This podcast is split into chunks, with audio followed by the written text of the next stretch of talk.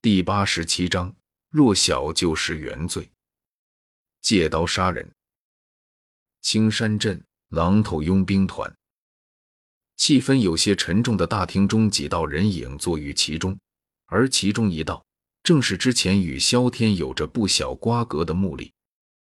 而在他的旁边，大厅的主位之上，则是坐着一名面目略微有些阴沉的中年男子。手指在桌面上轻轻敲了敲，中年男子率先开口，打破了屋内的沉默。刚才接到消息，今天派出去的搜寻队伍又有一支小队在魔兽山脉中部的位置失去了踪迹。中年男子有些嘶哑的声音在屋内缓缓的响起。听到中年男子的话，穆丽随意的笑了笑，并没有放在心上。因为失去踪迹这种事，在魔兽山脉很正常。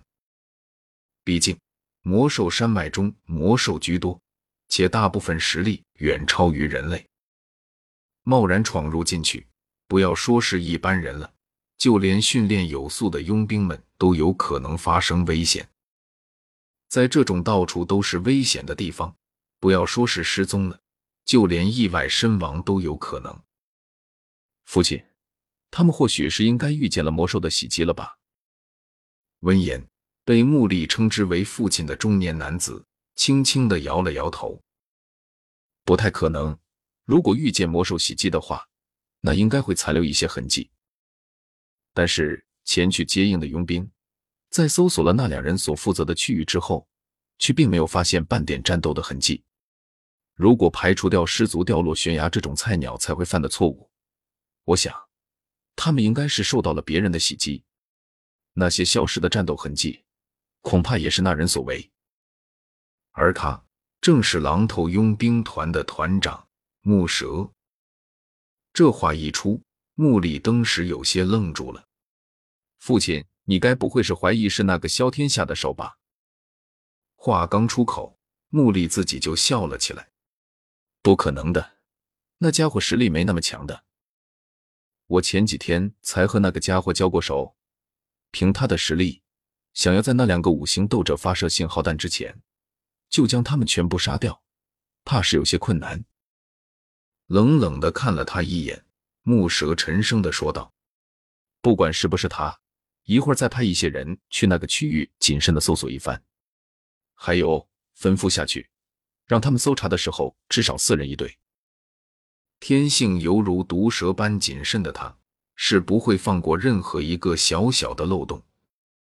只可惜的是，他的儿子穆力虽然继承了他的修炼天赋，却没能继承他的这份心性，这不禁让他有些失望。嗯，知道了，并没有在意自己父亲那冷淡的态度，穆力无所谓的摊了摊手，毕竟。他父亲看他不顺眼，已经不是一天两天的事情了。只不过他父亲现在年纪已经大了，再加上只有他一个儿子，就算是再不满他的性格，也妨碍不了他继承狼头佣兵团。所以，他倒并不怎么介意对方对他的态度好不好。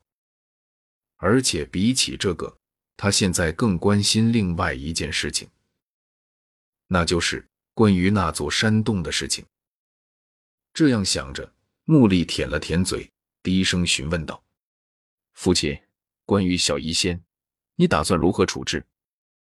听到这话，木蛇沉吟了一下：“你能知道他在山洞中得到了什么东西吗？”木蛇无奈的摇了摇头。他当时出现的时候，小医仙和萧天已经把那两个石盒里的东西取出来了。因此，他并没能知晓那两个石盒里究竟放着的是什么东西。后来，他倒是想过逼问小医仙，奈何小医仙并不是孤身一人，而是处于众多佣兵的保护中。再加上小医仙的背后还有着万药斋这么个庞然大物撑腰，最后他也只能是作罢。看到他这个样子，木蛇眼眸微微眯了下，然后摆了摆手。有了决定，暂时先别动他。那个女人在青山镇的名声太响，若是贸然对她下手的话，恐怕会惹起那些独行佣兵的反感。真到了那种地步，哪怕我们狼头佣兵团在青山镇上有几分地位，怕是也会有些难办的。听到这话，穆丽清挑了下眉头，有些不满。那难道就这样让他安稳的待在万药斋？小医仙之前让他在众人面前那么难堪，穆丽可不想轻易的放过他。至于说他之前曾经追求过对方，呵，先不说他之所以追求对方，不过是为了从对方口中探得山洞的具体位置。就说在经过了山洞事件后，他们两个已经彻底的撕破了脸皮。他要是继续顶着一副追求者的样子去找上门去，不仅只会恶心了双方，更会逼得对方和他彻底鱼死网破，那样就得不偿失了。哼，想要在得罪了我们狼头佣兵团后，还继续过安稳日子，那自然是不可能的。一会儿就让人去散播谣言，就说这位小医仙在某个遗迹里得到了某位强者的遗物，而那件遗物很大可能性是一门玄阶地斗气功法。阴冷的笑了笑，木蛇继续说道：“那小医仙虽然有一身好医术，不过终究自身实力太差，而在这个世界上，弱小就是原罪。更何况这世界上的人可不全都是善人。”总有一些人习惯忘恩负义，贪图其他人的宝物，而这些贪婪的家伙们会想办法从小医仙手中取得那所谓第一物的。至于如何应付这些人，就让那个小医仙自己头疼去吧。话说到这种程度上，穆丽如何不知道自己父亲的打算？这明显是打算借刀杀人。而且借的还是小医仙自己的刀，哈哈哈，这招不错。如果最后连他背后的万药斋也被这所谓的遗物给打动了心的话，那小一仙的保护伞就彻底荡然无存了。到时候想要抓住他，就再简单不过了。这样想着，穆里嘴角也是不由得泛起了一抹得意。他已经迫不及待的想要看到小医仙跪在他的面前求着他饶命的场景了。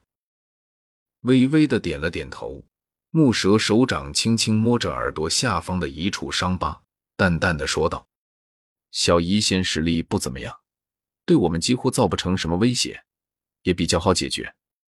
不过，你口中那位叫做萧天的小子就不一定了。”